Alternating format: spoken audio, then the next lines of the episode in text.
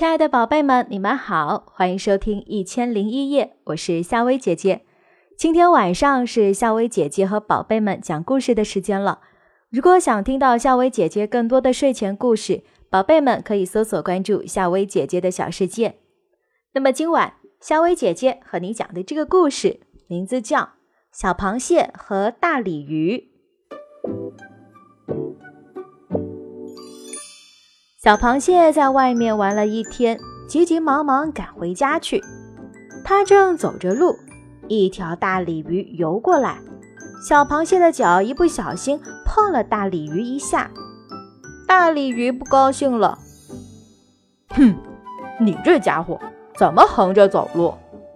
小螃蟹连忙说：“对不起，我们螃蟹都是横着走路的。”大鲤鱼更不高兴了：“哼！”小小年纪，竟然敢顶嘴！我想你连自己有几只脚都数不清楚吧？是的，我还不会数数呢。小螃蟹老老实实的说：“鲤鱼叔叔，你就教教我吧。”哼，我才不教你呢！数不清自己有几只脚，还走得好路吗？走不好，干脆就别走。大鲤鱼甩一甩尾巴。游走了。小螃蟹听大鲤鱼这样说，一下子发了呆。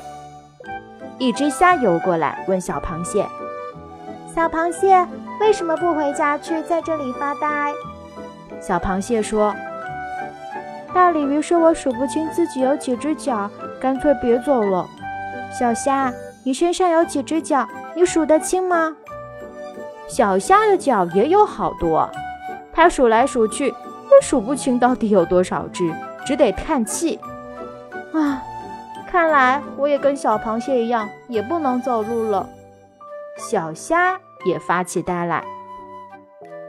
这时游过来一只青蛙，他问小螃蟹和小虾：“两个小傻瓜，为什么在这里发呆？”小螃蟹把大鲤鱼说的话告诉了青蛙，青蛙就把大鲤鱼找来。问他：“你数得清你身上有多少片鱼鳞吗？”这可把大鲤鱼难住了。这么多鳞，谁数得清啊？小螃蟹和小虾笑起来：“哈哈哈！这么说，你也没有什么了不起呀？”“是呀。”青蛙对小螃蟹和小虾说：“所以你们尽管大胆的走路，数不清几只脚不要紧，只要愿意学。”没有学不会的。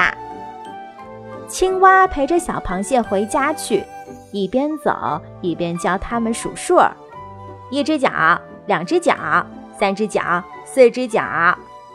那条大鲤鱼呢？挺没趣的，游开了。好啦，宝贝们，今天晚上的故事就和您说到这啦，晚安，宝贝们。